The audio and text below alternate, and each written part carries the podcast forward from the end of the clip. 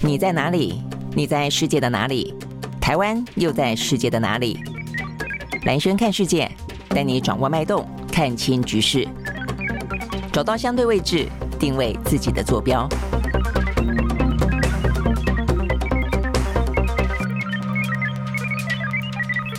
好，早安，欢迎收听啊，收看今天的呢，呃，蓝轩看世界哦，不好意思，这个时间有点 delay 哦，因为从今天早上的一开始出门的时候，我想大家，呃，上班应该都有感觉，呃，这个突然之间下雨，哇，车子好难叫啊，所以呢，呃，因为之前有录音的关系，一个 delay 一个啊，好，那呃，这个今天的话呢，嗯，看起来天气虽然比较不好啦，哦，所以呢，可能会影响到这个礼拜六，哦，这个礼拜六就连续几天的话呢，天气都不是那么的好，那所以呢，这个投票。来说的话呢，会不会受到一些意愿上的一些影响？我想这个部分会还蛮值得观察的啊。因为今年的话呢，就整体的选情来看，坦白说，呃，一开始是还蛮冷的啊。那到现在呢，最后的冲刺的阶段，呃，很多地方因为看起来选情有点紧绷，而且呢，就算啊这个有输赢之间拉锯都不算是呃差距都不算是太大啊。所以呢，最后呢这一个。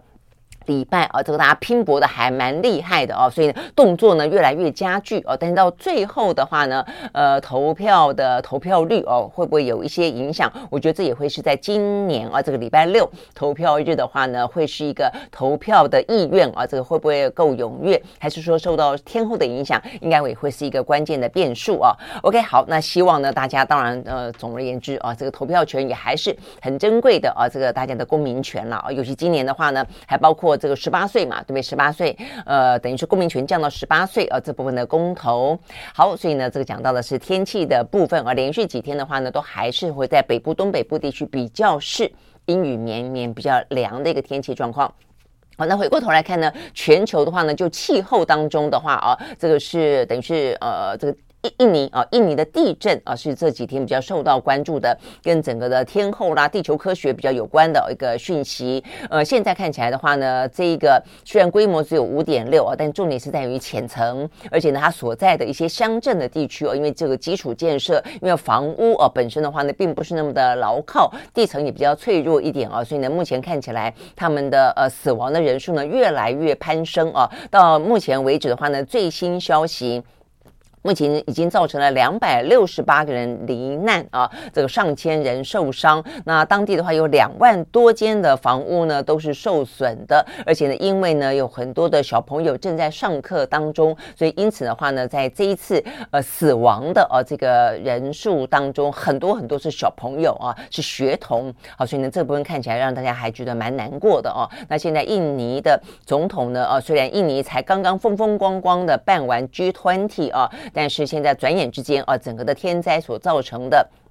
呃，这些罹难啊，跟这个家园破损的状况呢，已经让这个印尼的总统佐科威啊，呃，立即的呢抵达啊，就到这个灾区去进行相关的勘灾。那呃，这个救援行动当然也还在持续进行了，但是呢，相关的黄金的呃救援时间已经一点一滴的流失了，所以呢，现在可能接下来必须要去登场的就是呢重建家园了啊。所以呢，这佐科威呢也承诺哦，要援助的受害的呃这个民众呢重建家园。好，所以呢，这个是目。前啊，看起来呢，呃，这个。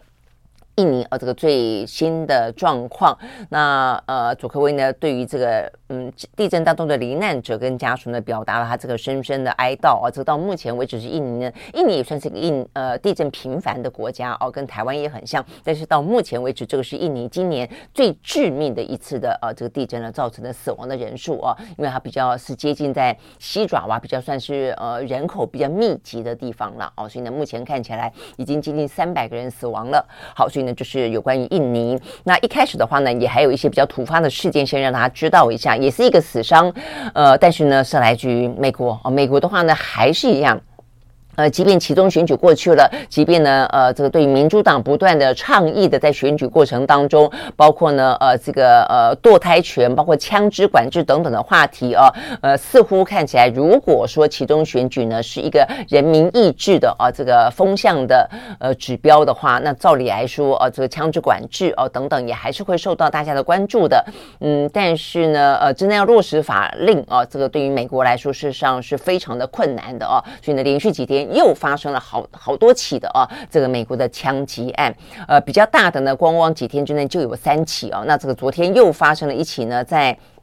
呃这个维吉尼亚州啊，所以这个之前的话呢，是在科罗拉多州啊，有一家呢就是 LGBTQ 哦，就是同志、双性恋、跨性别等等的夜店啊，这个地方的话呢，才发生枪击案。那显然的是，对于这些呃，这个呃，这家店了啊，这个 LGBT。Q 啊，他是有点点意见啊，所以呢，造成了扫射，呃，五个人死亡啊。那呃，这个事情才发生啊。那昨天的话呢，维吉尼亚州的话呢，是在 Walmart 啊，在 Walmart 这个地方的话呢，发生一个三十一岁的大夜班的经理啊，在昨天呃，慢慢的啊，其实会看到。美国的大卖场啊，即便呢，呃，目前看起来物价飞涨哦，通膨惊人，但是呃，过节还是要过节哦，所以人潮实际上是涌现的。所以呢，在 Walmart 慢慢涌现了这个感恩节的呃人潮的同时呢，竟然在卖场当中开枪，啊，所以呢，造成了六个人死亡。那之后，这位呢夜班经理自己引弹自尽啊，好，所以呢，等于是。又一起的大规模的枪击事件，那目前的话呢，他们正在呢呃进行调查当中啊。那除了六个人死亡之外的话呢，还有四个人呢正在医院里面进行救治，状况不明。好，那呃这个嗯，目前只确定啊说这个枪手是自杀的。那至于他为什么要犯下这一起啊这个枪击案，呃，大部分他们就访谈了一些员工了，说到这位呢呃夜班的啊这个卖场经理其时，呃，精神不是那么的稳定啊，不是那么稳定。说他的过去这段时间一直有点行迹诡异，而且会对他周边周边的一些人做出一些呢威胁性的行动啊，而且还言辞偏激，不但说呢政府正在监控他啊，所以这个听起来事实上应该是精神是有点状况的了啊。好，但是不论如何呢，精神有点状况。永远都是社区当中的一个非常不定时的炸弹啊，所以看起来不只是呃这个伤害了别人，到最终哦他自己以为死于枪下。好，所以呢这个部分的话呢，让拜登啊这个昨天呢呃才释放了两只呃火鸡的性命嘛哈，一只叫做 chips 啊这个嗯洋芋片，一只叫做巧克力。听起来都很好吃啊，但是呢，这两只火鸡呢，呃，这个逃过一劫，但是呃，却没想到啊，这个在美国的感恩节非常的不平静，啊，所以呢，拜登昨天也呃发表了这个表达遗憾的话了啊，他说这是一个恐怖且毫无意义的暴力行为啊，那他就说呢，今年的感恩节，美国各地呢增加了更多。空着椅子的餐桌啊，所以意思就是说呢，呃，椅子还在，但是人却身亡了。OK，好，所以呢，就是对于美国来说呢，真的是嗯难解的啊这个习题啊，这个不断发生的危机就是枪支泛滥的问题。好，那刚才也讲到说呢，呃，其实最主要会造成这么多的人死亡，也跟感恩节有关啊。所以呢，这一两天呢，大家比较关注的，也就是呢，在欧美国家的这些呃感恩的季节，呃购物的季节，是不？不是哦，这个买气回来了。嗯，上个礼拜的时候呢，我们呢说错了感恩节的日子哦。那今天真的是感恩节哦。我们就说，虽然这是一个呃西方世界的呃节日哦，但是呢，在这么一天，对我们来说哦，也还是蛮值得心怀感恩的啦哦。好，那这个感恩节的话呢，对于美国来说啊，他们比较觉得呃，幸好有点点呃，稍微的啊，这个心情放宽一点点的是啊，他们呢一些返乡的人潮，或者借由感恩节呢开始度假的人潮呢，哎，又重新涌现了啊，觉得比较是一个好消息。呃，因为进入到跟疫情共存的时代啊，那的的阶段啊，所以他们说，在今年的返乡潮呢，预估会到到达。五百五十啊，五千五百万人，比起去年同期呢，增加了百分之一点五哦，所以呢，几乎恢复到疫情之前二零一九年的水准了，渴望成为两千年以来第三繁忙的感恩假期。好，所以呢，等于是在疫情期间算是一个最高峰，而且甚至我想呢，这个因为疫情期间，欧美国家呢，事实上跟呃更阻断了一些呢家庭群聚啊这样的一个。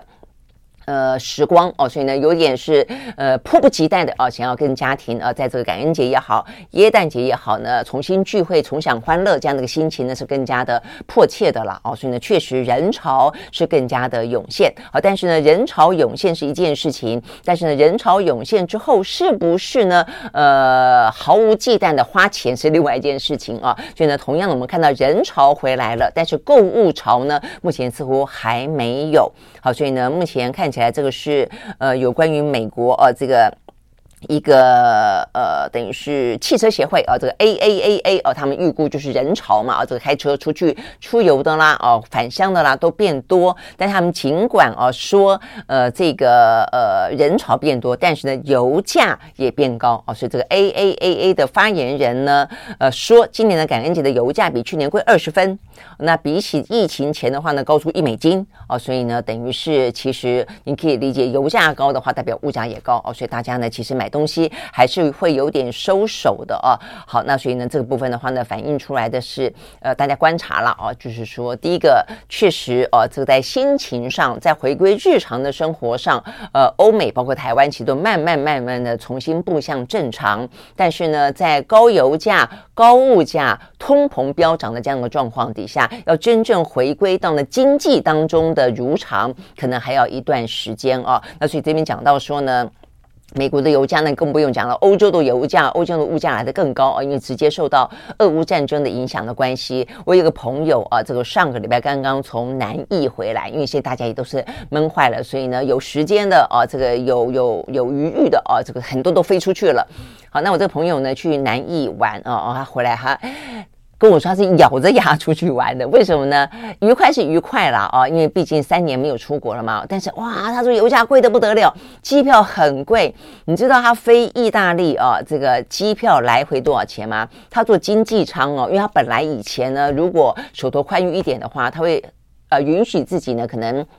稍稍微的舒服一点，因为飞欧洲比较久嘛啊，呃坐一下商务舱。对他一打听，哇，这商务舱买不下去，知道多少钱吗？来回商务舱二十万。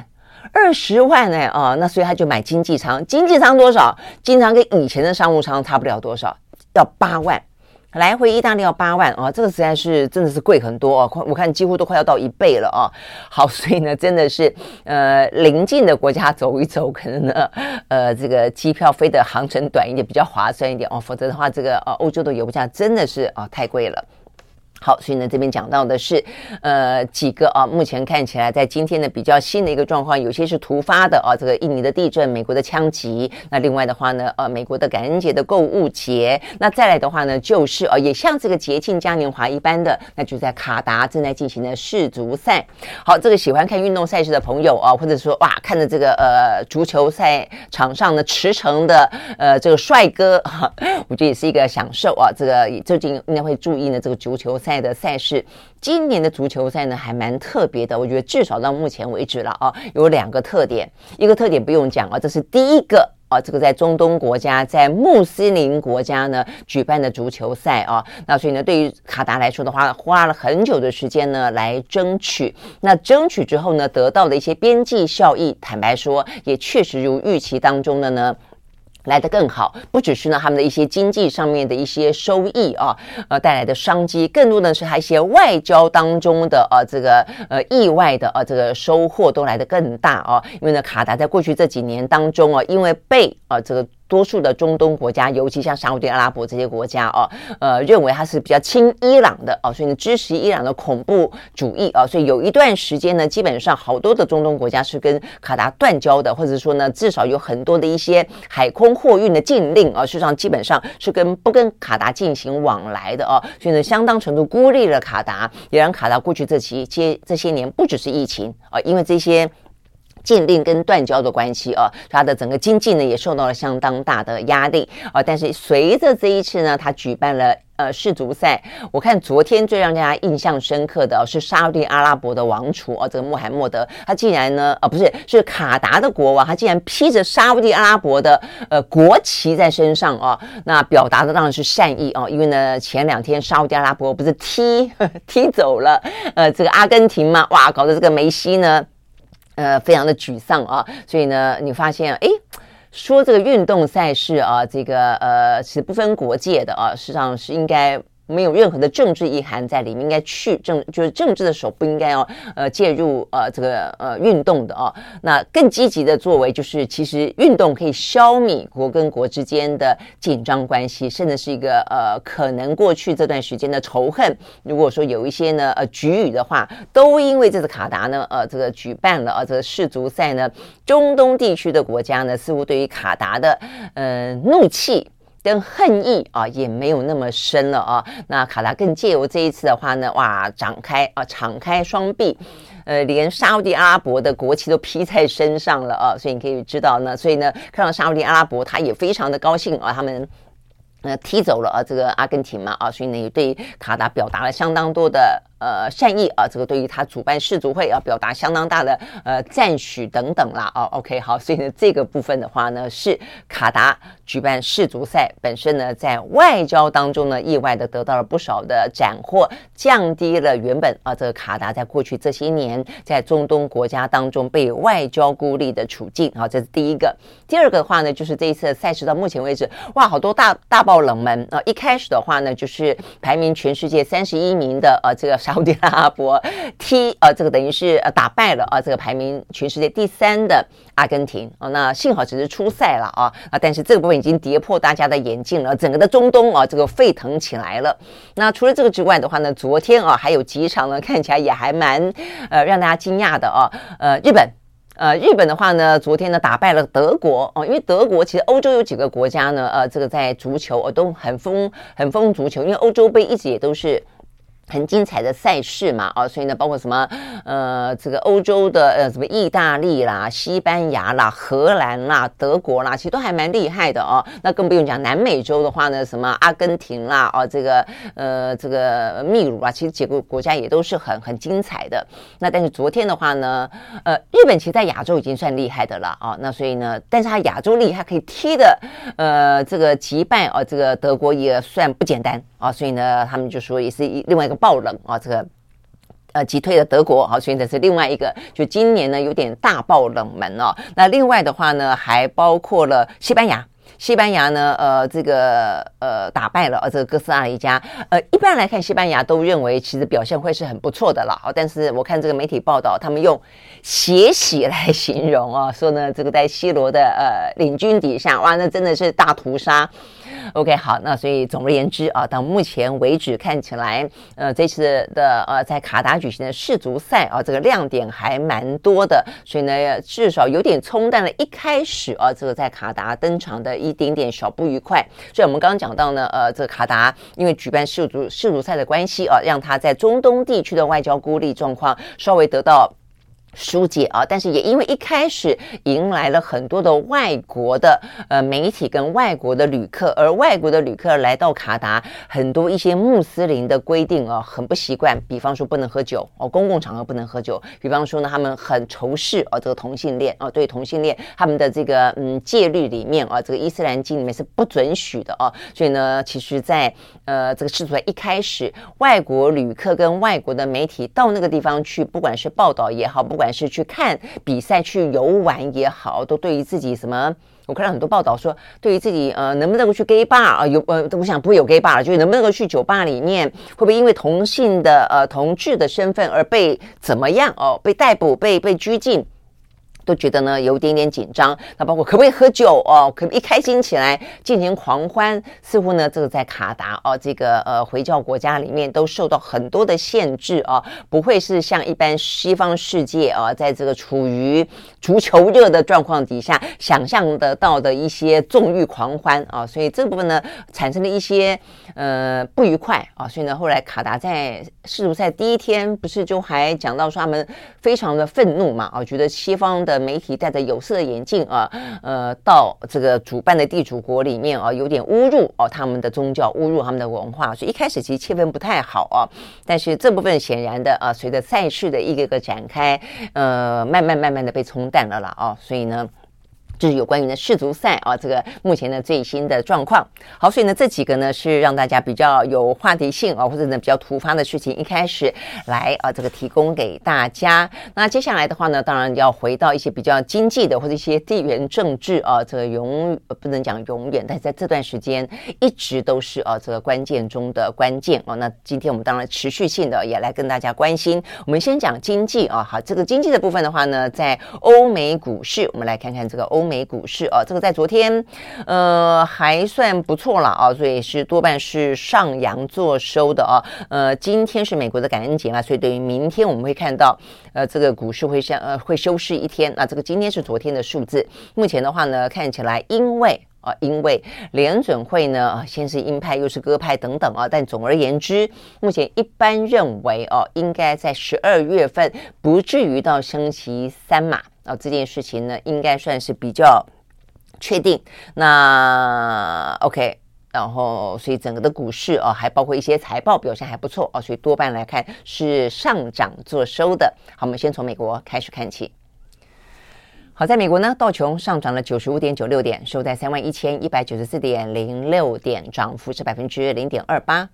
纳斯达克指数上板上涨一百一十点九一点，收在一万一千两百八十五点三二点，涨幅是百分之零点九九。S&P 五百呢上涨百分之零点五九。另外呢，费城半导体涨了百分之一点零七。啊，这是美国股市。那欧洲呢，三大指数也都是上扬，呃，涨幅比较小一点。德国涨了百分之零点零四。英国涨了百分之零点一七，法国呢涨了百分之零点三二。OK，好，那呃台股在今天的话呢，目前看起来也是上扬的，呃，目前呢是涨了七十八点五三点，收在一万四千六百八十七点零七点啊，这个表现的还不错，尤其呢是电动车跟生技类股啊，这个在表今天表现呢。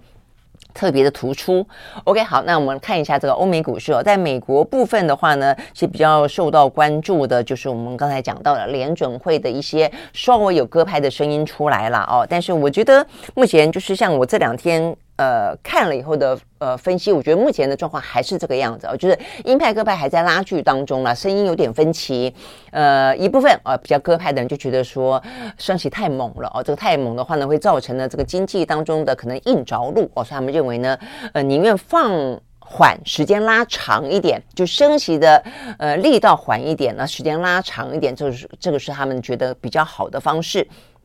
但是呢，比较鹰派的也觉得说，你看到目前为止啊，显然呢，通膨都还没有完全压下来哦，所以呢，一直认为说呢，还是必须要啊，这个嗯，加重力道的，或者至少不要那么快的就放慢的，这样的声音也还在哦。不过目前看起来，大部分的共识应该就比较倾向于是说呢，呃，幅度可以缓，时间要拉长，意思说总额哦，就是说你整个到最终。要需要呢，呃，这个调涨的啊，这个利率的话呢，可能必须要超过百分之五，甚至到先前讲到的百分之七，呃，这样的一个区间哦，可能才够。大概来说，我觉得目前看起来比较是这样的一个呃共识了啊。但是呢，对股市嘛，股市就是。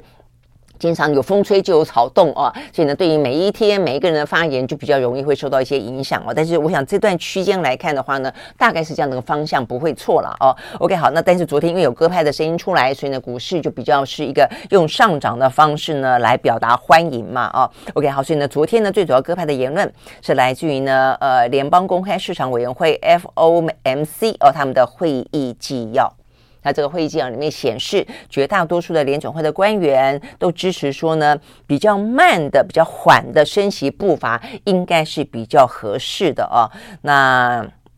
呃，也因为这样的关系，呃，所以他们内部呢也讲到说呢，如果是这样子慢慢走的话呢，明年的呃经济衰退的几率大概就一半一半。啊，所以呢，至少不会硬着陆啊，所以这是他们呃维持一个比较鸽派的呃言论的一个最主要的背景的原因啊，又要打通膨，又不希望呢这个呃经济衰退太过来的太过的猛太烈啊，所以大概来说是这个样子啊，所以呢，这个美国银行呢也在昨天公布他们的预期，他们认为呢，二零二三年失业率呢会上升啊，美国会出现温和的衰退啊，大概来说是这个样子。好，但是呢，这个呃衰退是不是温和就要看你怎么看了啊，尤其呢是不同的地区。在昨天的话呢，比较受到注意的是呃 OECD。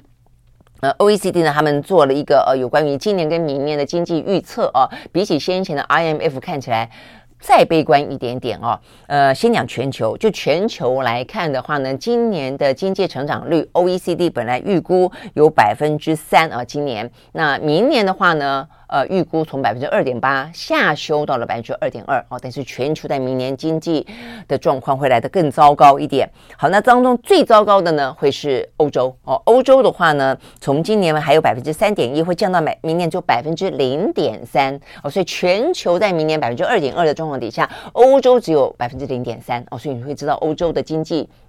成长的压力有多大啊？那尤其当中的话呢，我看到这个相关的数字，德国跟英国经济会负成长啊，所以呢，这个对欧洲来说的话呢，不但今年啊，明年也还是会一个非常难过的年。尤其是德国哦，是整个欧陆当中呢最大的经济体。那英国在脱欧之后哦，它也是一个呃独立的，但但是非常重要的一个经济体哦，所以这两个呢，在呃明年的欧洲状况都不好。那美国的话呢，呃，可能稍稍的比欧洲好一点点。啦，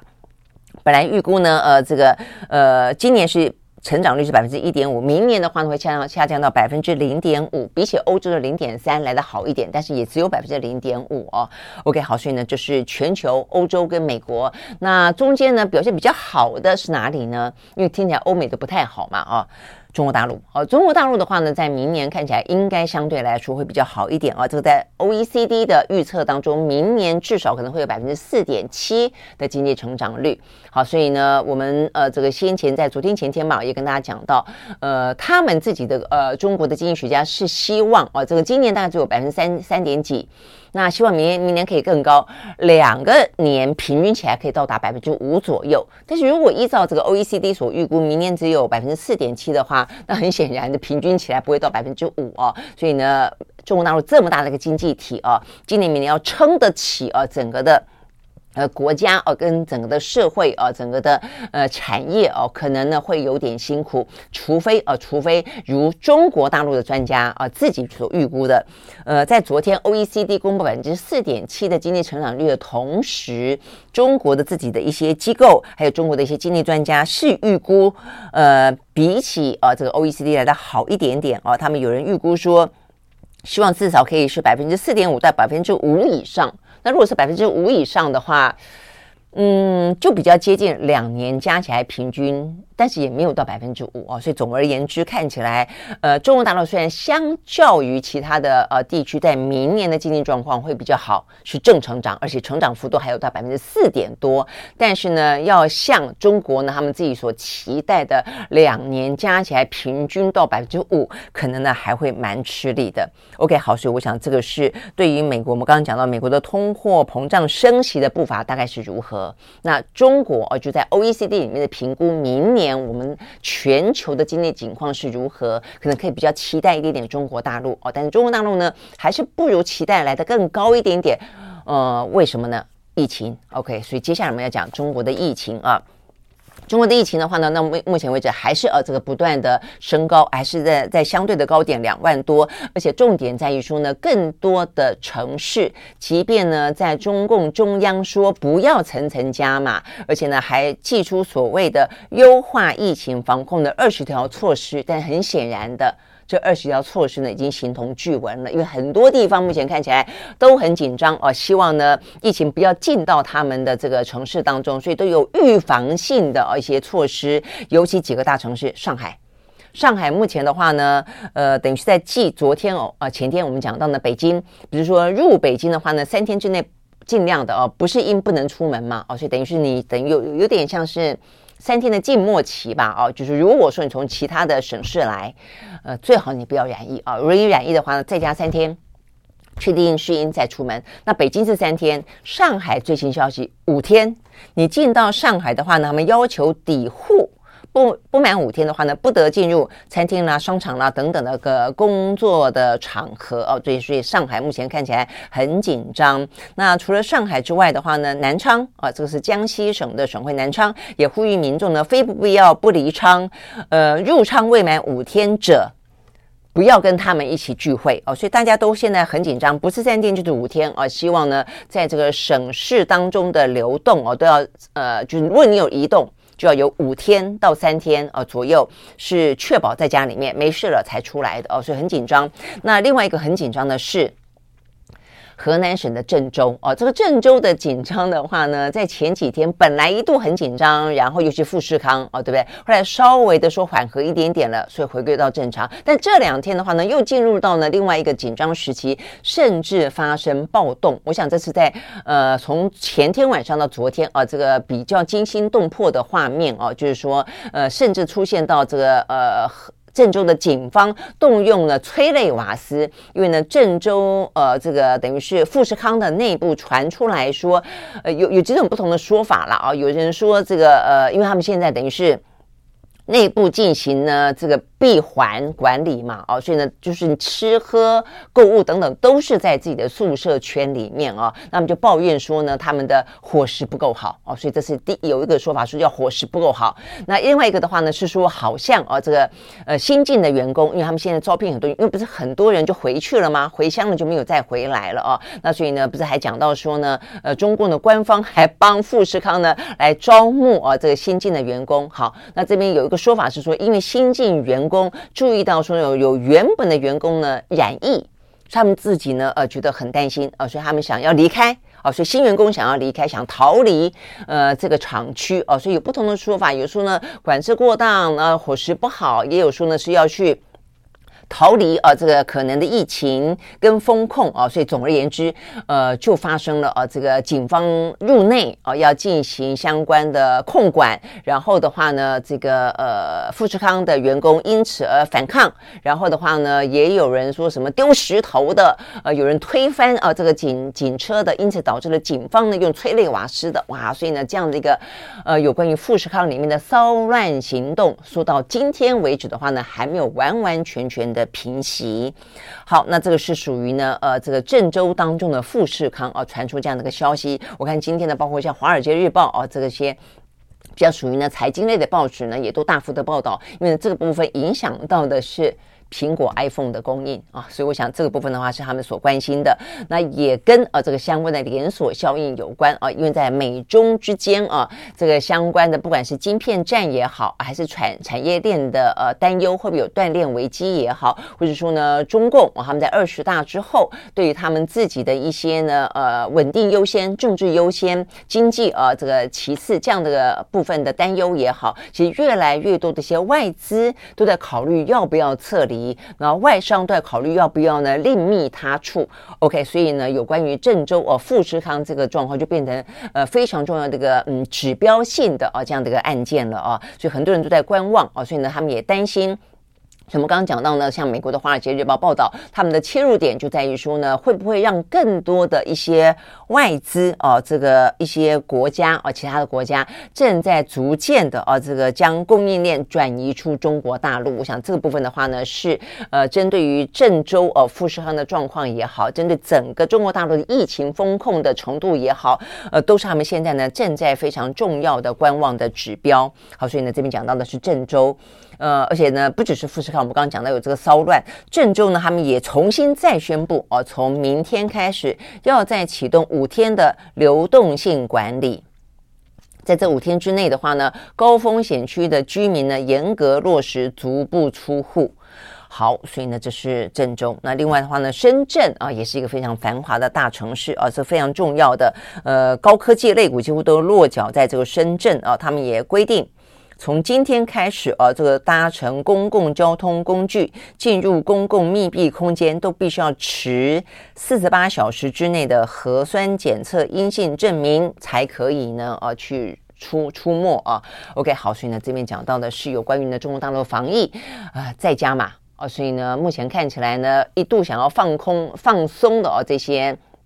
呃，这个条文目前看起来的话呢，形同巨文哦。那所以呢，事实上操作起来的层次是来得更硬的、更严格的哦。所以呢，对于中国大陆的经济，很显然的呢，这个损失一时片刻之间啊是很难弥补的。那对于呢，在考虑要不要撤出中国市场的话呢，似乎又增加了一点点呢可能的动力。那对于呢，呃，这个全球呃特别呃需要呃去振奋的，比方说像油价啊，这个全球的能源短缺的同时，呃，也希望呃这个中国重新再燃需求啊，但显然的这部分的需求目前看起来是不不怎么样的啦哦。OK，所以呢，这个油价呢昨天也受到了相当大的压力。那油价的话呢，除了中国的疫情之外，还有另外一个原因，那就是呢，欧洲国家欧盟啊，他们在十二月五号。打算呢，中针对呢这个俄罗斯的石油要采取呢价格上限嘛，这部分呢，呃，也受到了相当大的影响哦。因为呢，目前看起来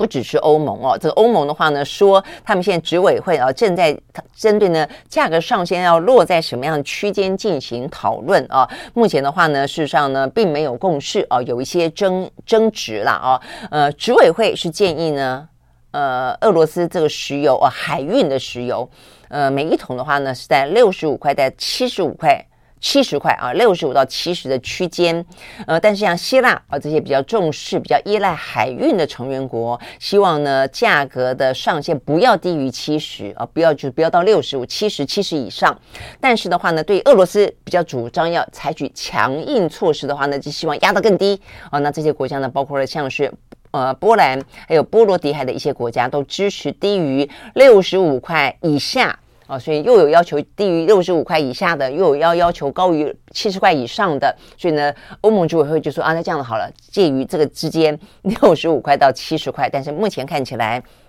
还没有呃最后的定论哦，那就在还没有完全定论的呃状况底下，美国已经先发表了他的看法、哦。显然的，呃，美国呢虽然呃对于俄乌战争看起来是希望站在乌克兰这边，但是对于这个石油价格来说的话呢，很显然的，它也是在商言商了哦。所以目前看起来呢，美方表示他们希望呢将价格上限设置的高一点。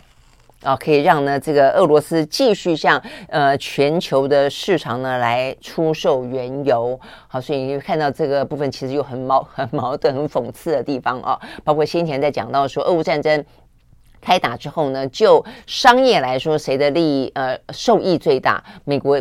呃，显然是其中之一啊，因为美国哦，这个趁这个机会呢，哇，拼命卖石油，所以先前的话呢，包括法国、包括德国都都在批评美国这个发战争财，说这个卖的太贵了嘛，记不记得？那呃，现在的话呢，又希望啊，这个欧盟希望靠设置价格上限，让俄罗斯啊，等于是从。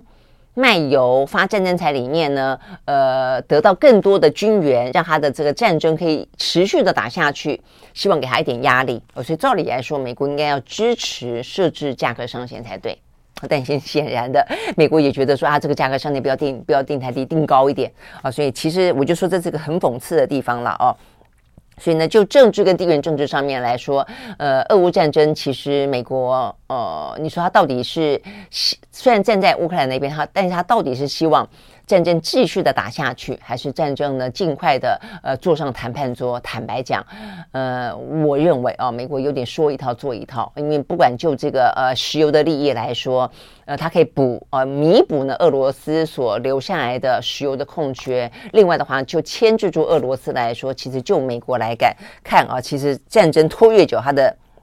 得到的利益，坦白讲是越大的啦哦。那 OK，所以呢，目前我看到有一些分析师也认为，哦，这个价格的上限只要定得越高的话，哦，就算不直接买石油，因为欧洲国家是不不想要买这个俄罗斯的石油的嘛，哦，那呃就是呃中国大陆跟印印度买，但是你只要价格越高的话呢，呃，因为中间的 range 就就高啊，所以中间如果可以提供一些相关的服务的话，他们就讲到说呢，呃，这个。中国跟印度的买家就越容易从 G7 的国家当中获得一些航运啦、保险啦跟其他的服务。如果你价格压得太低的话呢，可能中间除了原油的成本价之外，其他的获利空间就变少。他们能够有这个呃空间去呃。去使用一些啊，这个西方世界国家所提供的航运的服务啦，我们保险的服务啦，可能就比较少。但如果你空间大的话呢，即便不直接买石油，他们也可以提供其他的服务，所以意思是这个样子哦。所以所有的国家其实都会希望在里面得到一些呃这个相关的利益啦。所以总而言之哦，有关于呢，对于俄罗斯。要呃，这个设定价格上限这个事情看起来啊，每一个国家各自有各自国家不同的呃利益啊，所以呢，对欧盟对美国来说，要达成一个呢价格上限的共识，看起来呢，显然的还要有一番的啊这个呃来来往往吧，一番的呃讨价还价。那一个方面是设在多少的价格，而且再来的话，你这个价格设了以后，中国跟印度买单吗？俄罗斯买单吗？俄罗斯说我：“我不管你这一套。你如果你你你设你跟我你去参与啊这个讨论设定价格上限，我就不卖我就不卖石油给你啊。所以呢，这个部分可能连中国跟印度也必须要去盘算一下，如果他们同意了欧美国家的这个价格上限，会不会俄罗斯就不卖石油给他们了？或者其他的国家会不会因此而受损啊？等等。我想这个部分的话呢，虽然说是十二月五号啊，要有一个新的。呃，规定出来哦，但是看起来距离哦，讨论出一个呃大家可以接受的共同的哦这个价格跟共同愿意遵守，哦、看这还是有一段距离啦。OK，好，所以呢，因为这样的关系，加上我们先前讲到的啊，这个中国大陆的疫情。风控哦，所以呢，昨天的原油价格是都下跌的。在西德州原油部分呢，下跌了百分之三点七，收在每桶七十七点九四块钱美金。伦敦布兰布兰特原油下跌百分之三点三，收在每桶八十五点四一块钱美金。OK，好，所以呢，这是一个比较呃属于。大一点的这个地缘政治，还有呢中国疫情的相关话题。那最后呢，就来看一下啊，这个几个属于美国的数字，还有一些呢呃这个企业呃这个相关的话题。我们来看一下这个美国的数字哦，我觉得这个数字除了我们一开始讲到说 OECD 呃公布了一些呢对于明年经济的预测之外。呃，美国自己本身的状况啊，它也有一些数据啊，可以来让大家研判一下，到底呢这个经济前景啊还要苦多久？呃，有两个看起来这个比较好的数字啊，一个是耐久财订单，一个呢是消费者的信心指数。呃，耐久财订单的话呢，呃，其实表现的还不错哦，所以呢就代表对于未来的展望应该觉得还可以哦，所以才会愿意投资在耐久财上面嘛，哦，所以呢这边。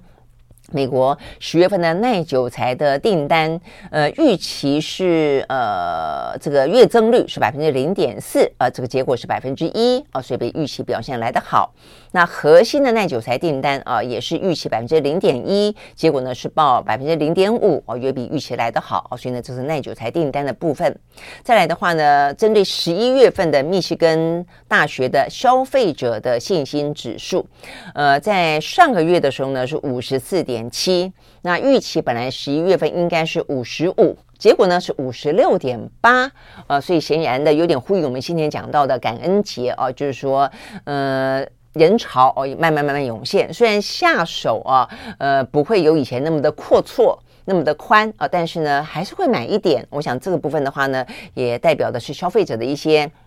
心态吧，啊，就是我觉得有两个比较呃大的因素在这边拉锯，一个就是呃通膨，一个物价高，但是呢，疫情终究看起来有点要过去了，好歹是共存了，呃，那所以呢，希望回到正常的渴望以及报复性的消费，这两个部分的话呢，在拉锯啊，所以呢，就会有一些呃看起来有好有坏的这个经济数字啊，是我们刚刚讲到的耐久材的订单。跟消费者的信心指数是比较好的，好，但是制造业跟服务业的 PMI 呢，目前看起来，因为它是比较像是一个落后指标了哦，所以呢，目前看起来，呃，还是呃这个有努力的空间了哦，所以呢，这个十一月份美国的制造业的 PMI 指数预期是五十，结果只有四十七点六，跌到荣枯值以下。那服务业的部分的话呢，预期是四十七点九，结果呢更低，是四十六点一。OK，好，所以呢，服务业跟制造业显然的在目前的当下啊，都还是呢有相当程度的压力哦。但是展望未来可能会越来越好，所以这部分的话呢，也回到美国的疫情哦。所以我们刚刚讲到中国的疫情呢正在高峰，而且他们的风控的手段啊，坦白讲趋严。哦，那但是对美国来说的话呢，呃，他们的呃大家最熟悉的首席的防疫官福奇啊，说这个任期快要到了，那他在谈论到有关于疫情的部分，讲到说呢，疫情他认为啦，哦，呃，确实是一个迈向流感化的过程，应该已经呃越来越啊，这个不用太过担心，确实是可以跟病毒共存的了。不过他最后还是留下一句话，他呼吁。高风险族群、脆弱族群，还是赶快去打疫苗。OK，好，所以呢，这个部分，呃，站在一个希望啊，这个回到正轨啊，而且呢，其实不管就地缘政治来说，就通膨、物价来说，就已经经济够苦了啊。原则上来说，在嗯致命率啊，这个致死率没那么高的状况底下，大部分的国家都愿意采取一个比较是。跟病毒哦共存的一个状态，呃，目前就是除了中国之外，OK，好，所以大概来说是这个样子。啊，包括我们刚刚讲到的美国的数字，那再来的话呢，有几个企业当中比较值得注意的啦，哦，呃，OK，讲到这个经济的压力啊，所以呢，讲到呃这边是一个美国昨天呢一个时尚的高档百货公司哦，我觉得它这个还蛮。呃，有指标性的，它叫做呃 Nordstrom 哦，这个北方风暴哦，它昨天呢股价呢呃下滑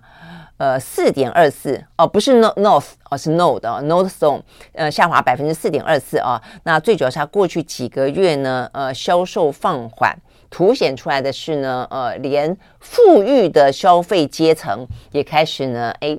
出手没有那么的呃这个大方了啊，就说意思就是因为这段时间啊，可能时间拉久了，所以呢，连呃这个比较呃有钱的阶级哦，也觉得好像啊，这个得要稍微的啊，这个呃节衣缩食一点啊，因为呢，这个嗯日子啊，我们也讲到明年的预估可能呢不会那么快呃就过去。OK，好，所以呢，我想这个是它股价呃下跌的最主要的原因。那再来的话呢，特斯拉。呃，特斯拉的话呢，昨天股价暴涨啊，这百分之七点八二。那当然一个原因是因为呢，呃，它过去这段时间有点超卖了，他们认为，呃，就一大堆啊，不管是针对特斯拉的呃这个汽车召回有一些瑕疵，不管是因为马斯克啊这个买推特的关系，总而言之啊，它的股价呢不断的受到呃牵连，那呃所以也跌了很多了。那另外呢，加上呢这个花旗啊，有这个分析师把特斯拉呃的这个股价的评级从卖出调。到中性啊，所以呢，整个状况让啊，这个昨天特斯拉呢，呃，有点跌升了，反弹了啊，这个涨了百分之七点八二。大概来说，这是一个呃几个啊比较有话题性的嗯这个企业。好，所以呢，这是我们看得到比较重要的啊，这个国际财经的消息，我们大概来说也都讲的啊，这个呃差不多了。那再来的话呢，我看看啊，这个《华尔街日报》里面啊有几个比较值得注意的报道。OK，好，我们刚刚除了讲到这个美国的状况之外的话呢，中国大陆啊，中国大陆他们当然也很担心。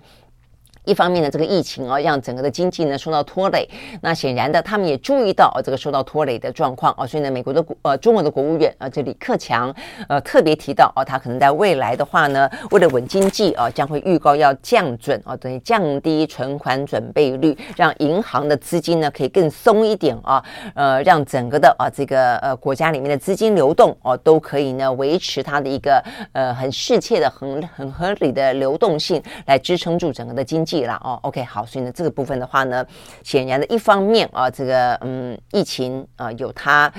清零的啊这样的一个压力；二方面的话呢，也想要采取一些行动啊。我想这个部分的话呢，是对于啊这个中国大陆明年的经济很可能是不是还可以维持在四啊五啊啊，大家会比较关心的。那另外的话呢，《华尔街日报》也报道了有关于富士康呃郑州厂的工人哦跟警方呢呃。发生了冲突这件事情，然后呢，也报道了我们刚刚讲到了欧盟并没有针对 G7 啊俄罗斯的石油上限达成协议的这件事情，就目前啊内部还是呢很多的一些分歧跟争议。好，那大概来说是这个样子。那最后我们要看，嗯，两个比较是属于呢政治性的话题哦。一个的话呢，地缘政治还是俄乌之间啊。好，俄罗斯的话呢，还是继续发呃发射飞弹哦。那这边的话呢，报道说造成了乌克兰多个城市呢持续性的断电。我我现在看到最新的还不只是俄罗斯的城市断电，我们前前几天就知道，包括基辅啦。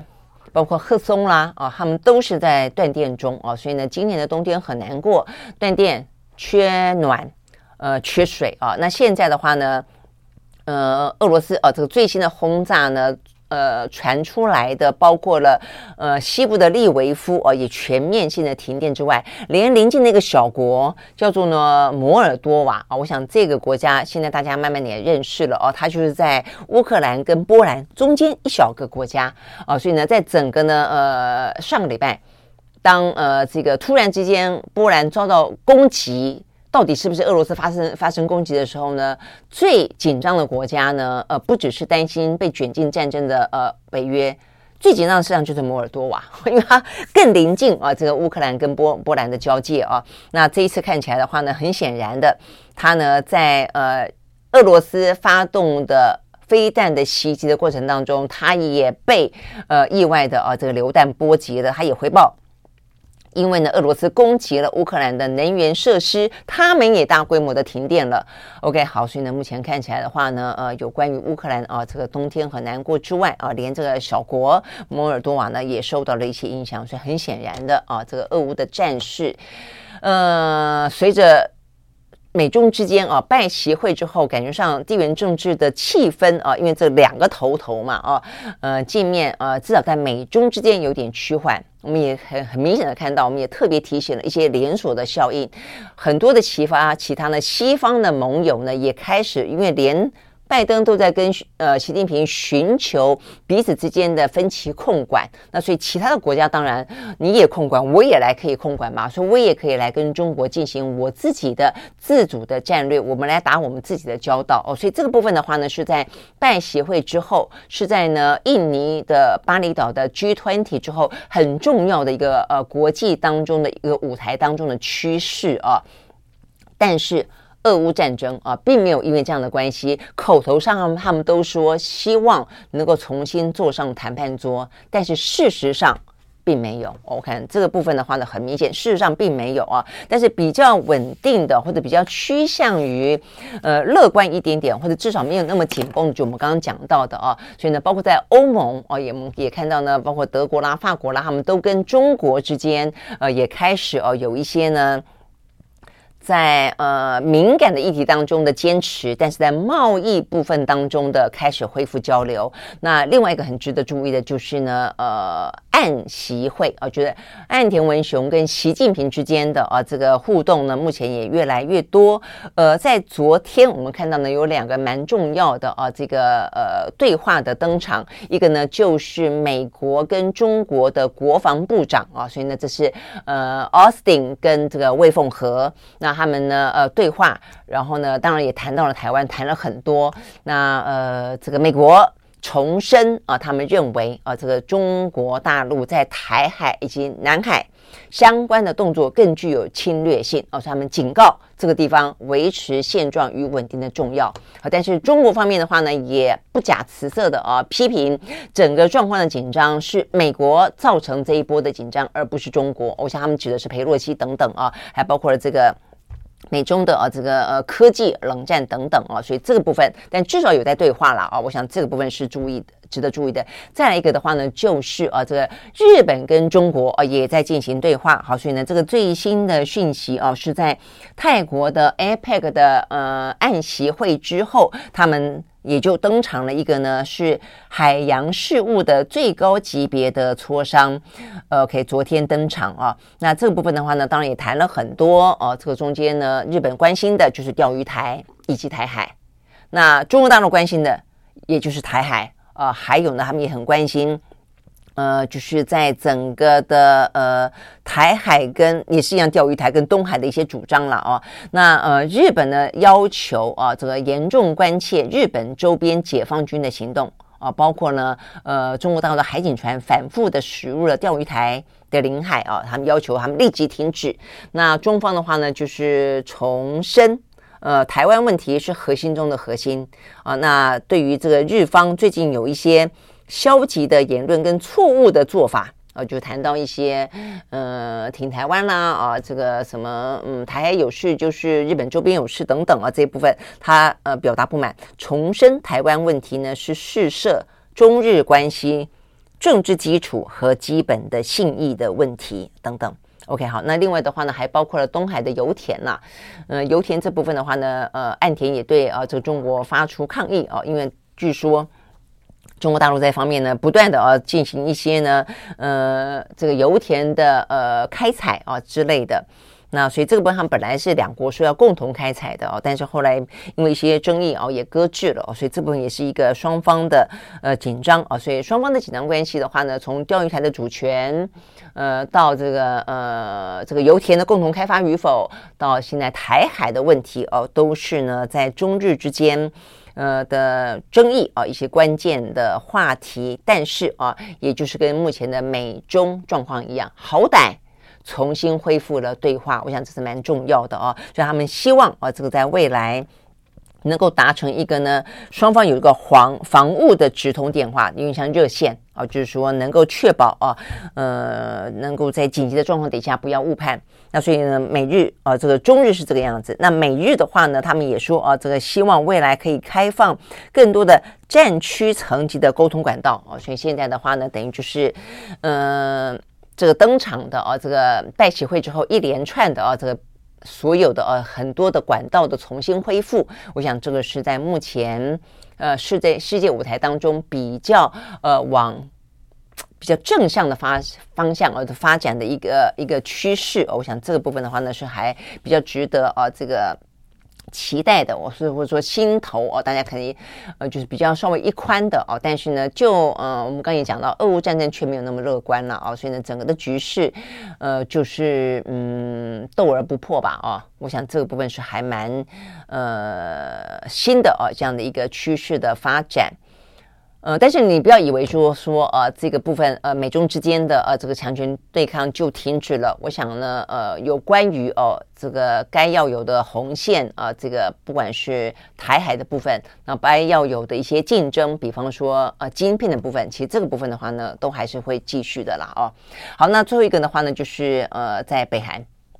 北韩这个部分的话，哦，这个最这几天不是北韩一样的，还是呃照样试弹嘛，啊、哦，这个发射飞弹。那现在呢，美军的印太太空司令部呢，呃，重新启用哦。那他们现在呢，特别强调啊，这个在呃夏威夷重新启用的这个太空司令部，要来进一步的管理啊，这个印太地区的军事跟太空行动哦。他们呢，表明了是要防御来自于中国。俄罗斯以及北韩的国家安全的威胁。OK，好，所以呢，我们看到有些部分呢往好的方向发展，但有些部分的话呢，持续性的啊，还是呢伤脑筋的。好，那最后呢，在讲到呢岸田的同时，要讲一下啊，这个岸田目前看起来呃压力很大啊，他的内阁呢，短短一个月之内呢，有三个阁员呢都下台了。呃，这个当中的话呢，包括先前因为统一教的关系啊，呃牵扯不清，呃算是首先下台的是叫做经济再生担当大臣啊，第一个下台。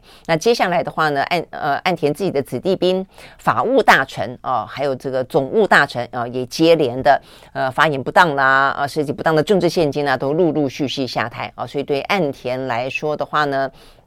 所以一开始啊，这个承继的呃安倍的遗产啊，算是呢在国际舞台上面算是呢还蛮创造出一些空间的啊，但是反而在他自己国内的啊这个声势有点像他的难兄难弟。另外一个啊，就是呢呃这个尹锡悦一样啊，这个南韩的梨泰院事件发生之后，两个啊算是呢才。呃，上台没多久的啊，这个领导人其实呢，蜜月期都非常的短啊，甚至是没有蜜月期啊，他们的呃民调都在相对的啊，很快的落入一个低点，都在百分之三十左右哦，这边徘徊。OK，好，所以呢，这是我们今天看得到比较重要的一些呢国际相关的消息。好，呃，明天我们同一时间呢再会了，拜拜。